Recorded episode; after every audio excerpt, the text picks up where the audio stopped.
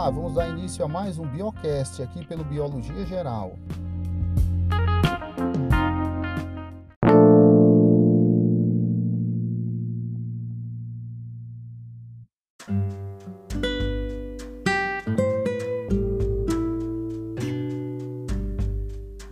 Olá, tudo bem? Nós vamos dar início a mais um episódio e a gente vai falar hoje sobre a importância dos alimentos Alimentos que são essenciais, fundamentais para a vida de todos os seres vivos. Mas veja que atualmente no mundo nós temos um grande desperdício de alimentos, não é isso? Esse desperdício ele ocorre em todas as etapas do preparo dos alimentos. E nós sabemos também que muita gente passa fome nesse nosso planeta. Crianças, jovens, adultos. A dificuldade muitas vezes de conseguir alimento é muito grande. Os alimentos são muito importantes. Eles fornecem várias substâncias que são utilizadas pelo nosso corpo. Os nutrientes existentes nos alimentos, eles funcionam como a matéria-prima para a construção. No caso dos seres vivos, os alimentos eles são a matéria-prima para a construção das células. As células produzidas pelo nosso corpo, elas permitem o crescimento, permitem o desenvolvimento, permitem a manutenção do organismo pela reposição das células que morrem. Assim, os alimentos são fundamentais. Eles atuam também como se fossem combustíveis em nosso organismo. Algumas moléculas presentes nos alimentos, elas são utilizadas durante a respiração celular e fornecem energia para o nosso corpo, para que os órgãos funcionem e nós consigamos realizar as nossas atividades. Então, nós vamos estudar um pouco aqui sobre a importância dos alimentos.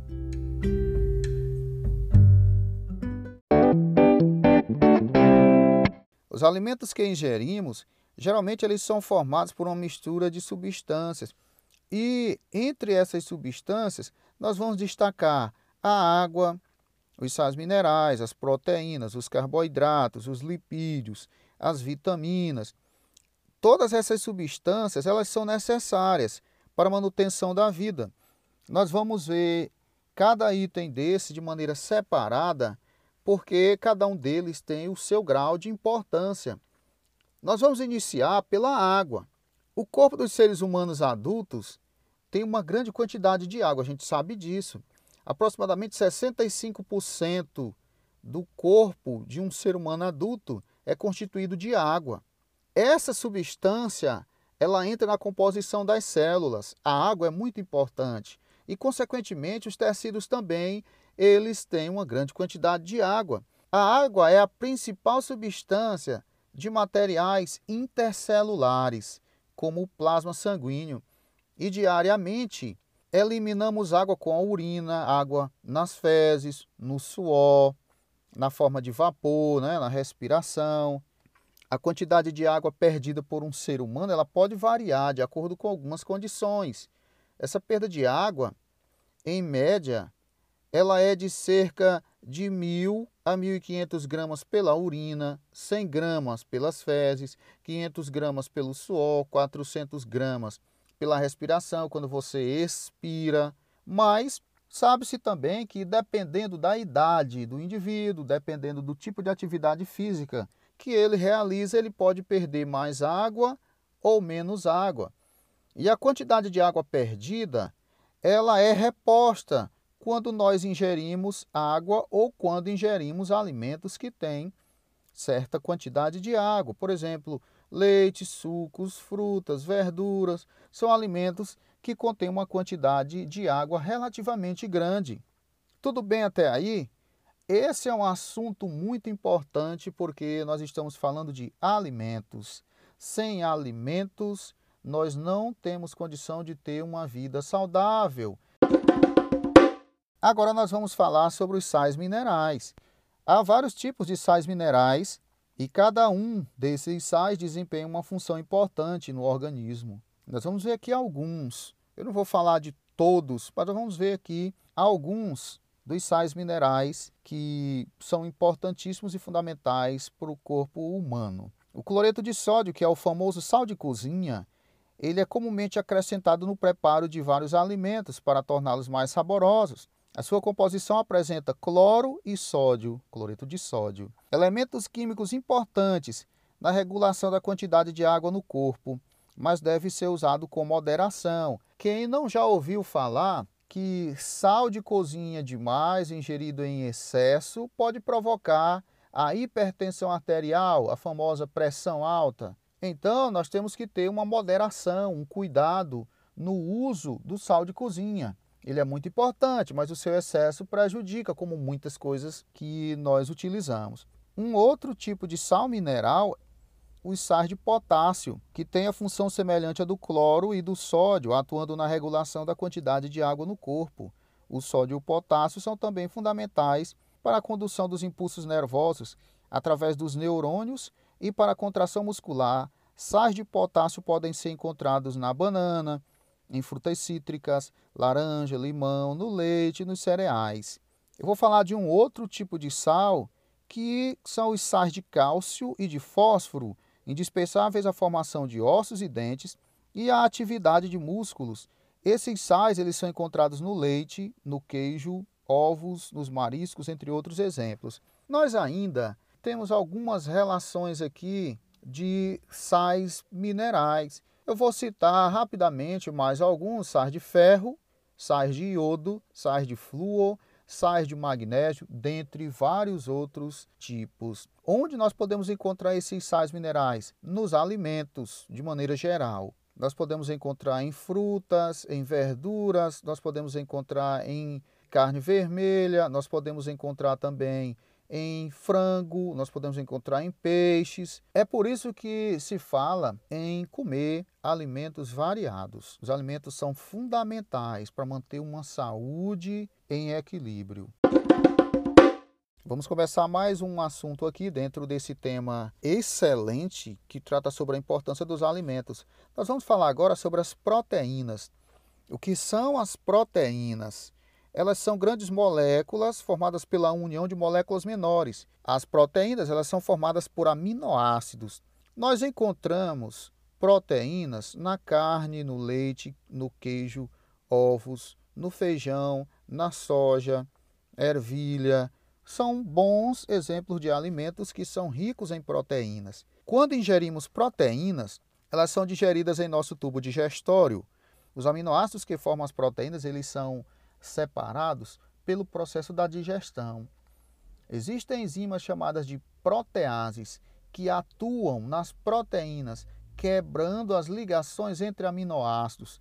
Quando os aminoácidos se separam, ocorreu aí a digestão da proteína e o nosso corpo pode absorver esses aminoácidos e o nosso corpo utiliza esses aminoácidos para fazer as suas próprias proteínas. É assim que funciona o nosso processo de obtenção de nutrientes. Tem que passar pela digestão para que o nosso corpo desmonte a proteína e utilize o aminoácido para produzir as suas próprias proteínas.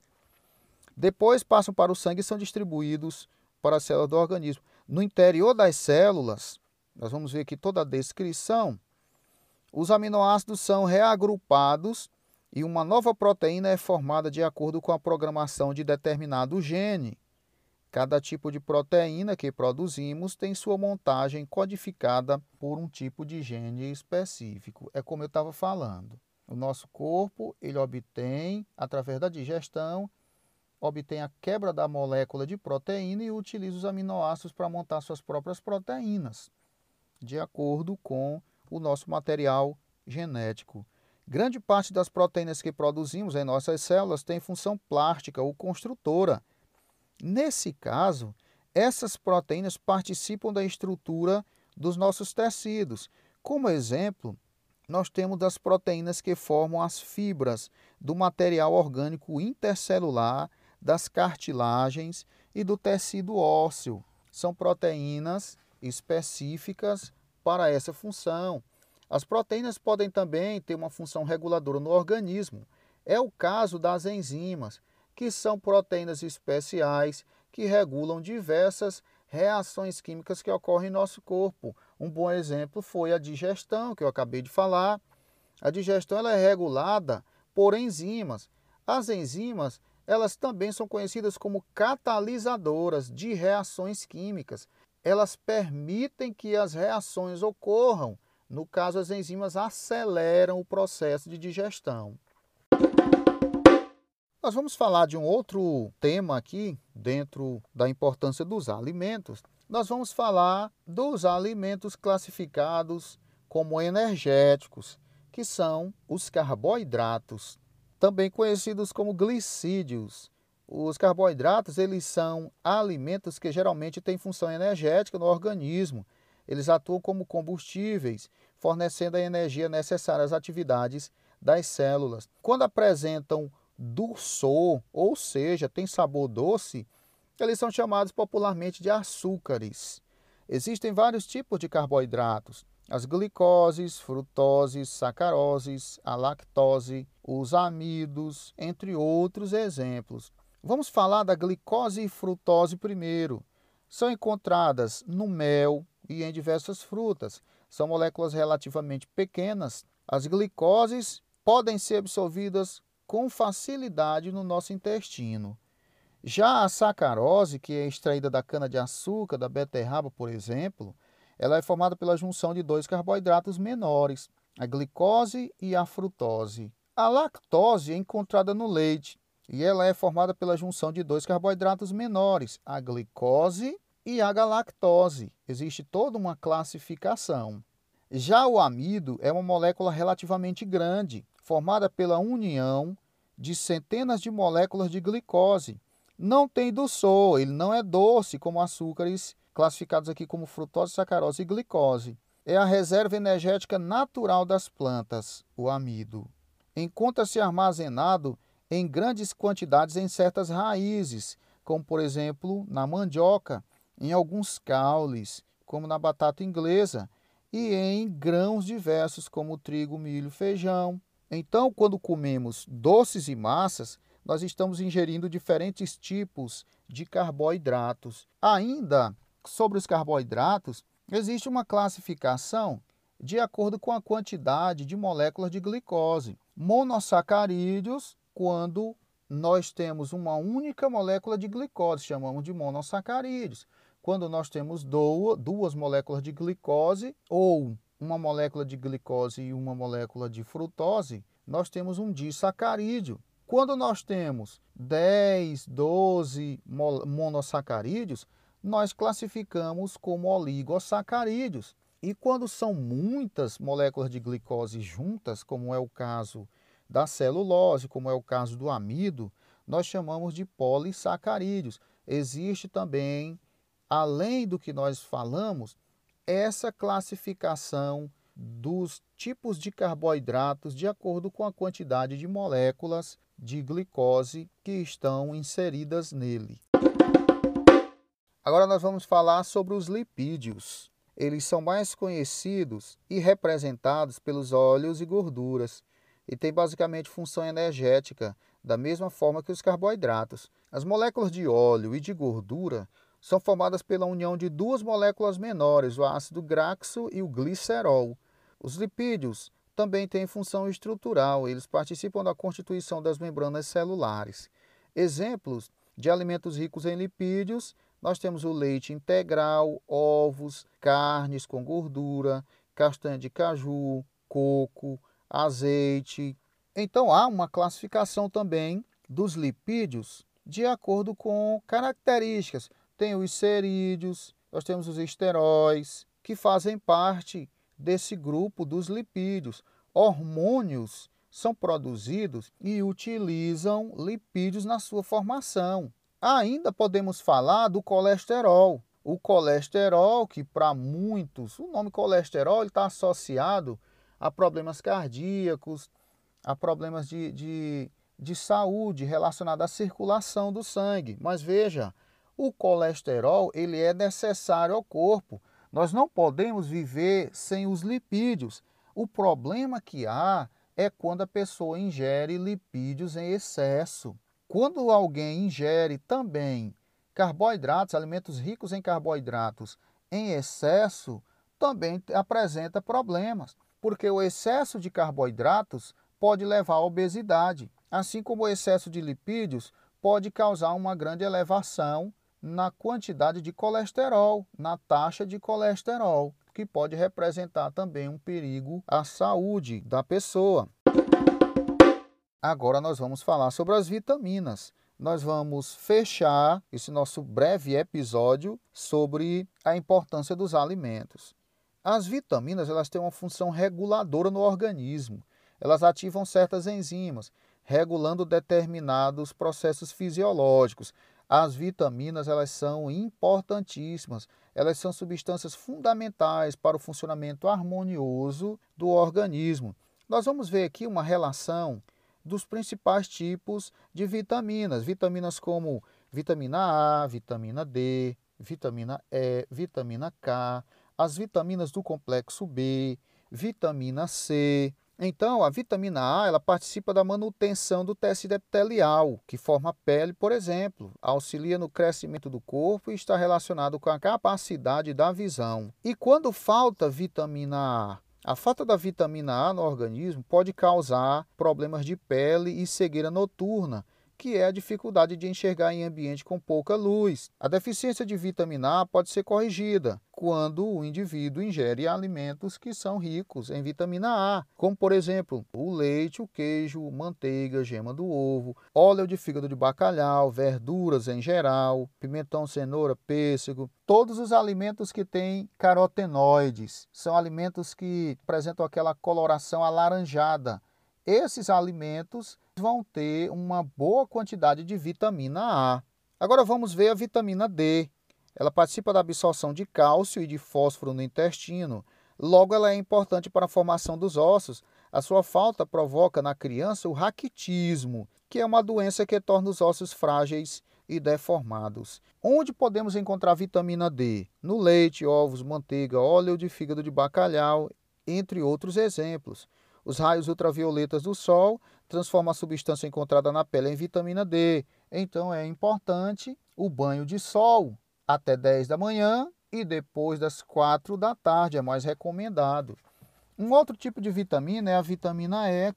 As funções dessa vitamina no corpo humano ainda não estão muito claras. Acredita-se que ela esteja envolvida na formação de glóbulos vermelhos e estão associadas a processos de cicatrização. Onde pode ser encontrada vitamina E?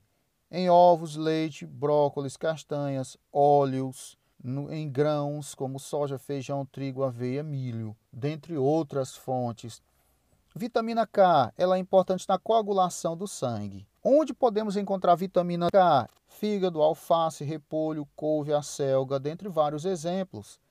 Vitaminas do complexo B, um outro tipo aqui de vitamina, um grupo na realidade, um conjunto de vitaminas que estão associadas ao crescimento do organismo, entre outras funções. Destacam-se as vitaminas B1, B2, B6, B12, o ácido nicotínico, o ácido pantotênico, o ácido fólico, tem papéis fundamentais no metabolismo.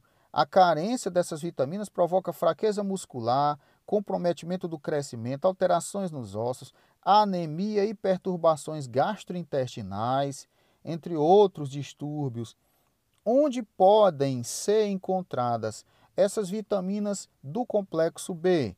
No arroz, em outros cereais integrais também, em carne e miúdos, verduras, e leguminosas, ovos, leite, entre outros. E vamos finalizar aqui com a vitamina C. Ela é importante para a manutenção dos tecidos de sustentação do corpo. São também fundamentais na conservação dos dentes, também no crescimento e no fortalecimento do corpo contra certas infecções. E quando falta vitamina C, o que, que pode acontecer no nosso organismo? Provoca uma doença chamada de escorbuto, os vasos capilares sanguíneos tornam-se frágeis e ocorre sangramento em diversas partes do corpo, como nas gengivas. Também pode causar anemia e comprometer o crescimento, entre outras alterações que podem se manifestar no corpo. Onde nós podemos encontrar vitamina C, então? Em frutas como acerola, limão, laranja, caju, goiaba, mamão, na manga, no tomate, no pimentão, rabanete, espinafre, entre outros alimentos. Esse foi um breve resumo, porque a importância dos alimentos ela é tão grande que um resumo como esse ele não comporta todas as referências a esse tema. Mas nós apresentamos esse episódio para que você olhe um pouco mais para os alimentos, entendendo que eles são fundamentais para a sua saúde. Então, ingerir alimentos variados é fundamental para a manutenção da sua saúde, porque eles contêm água, sais minerais, vitaminas, lipídios, carboidratos, proteínas. Esse conjunto de substâncias que nós encontramos nos alimentos permite o nosso corpo se desenvolver harmoniosamente e teremos uma saúde muito equilibrada. Então você deve ingerir alimentos saudáveis, adequados, variados, na quantidade correta.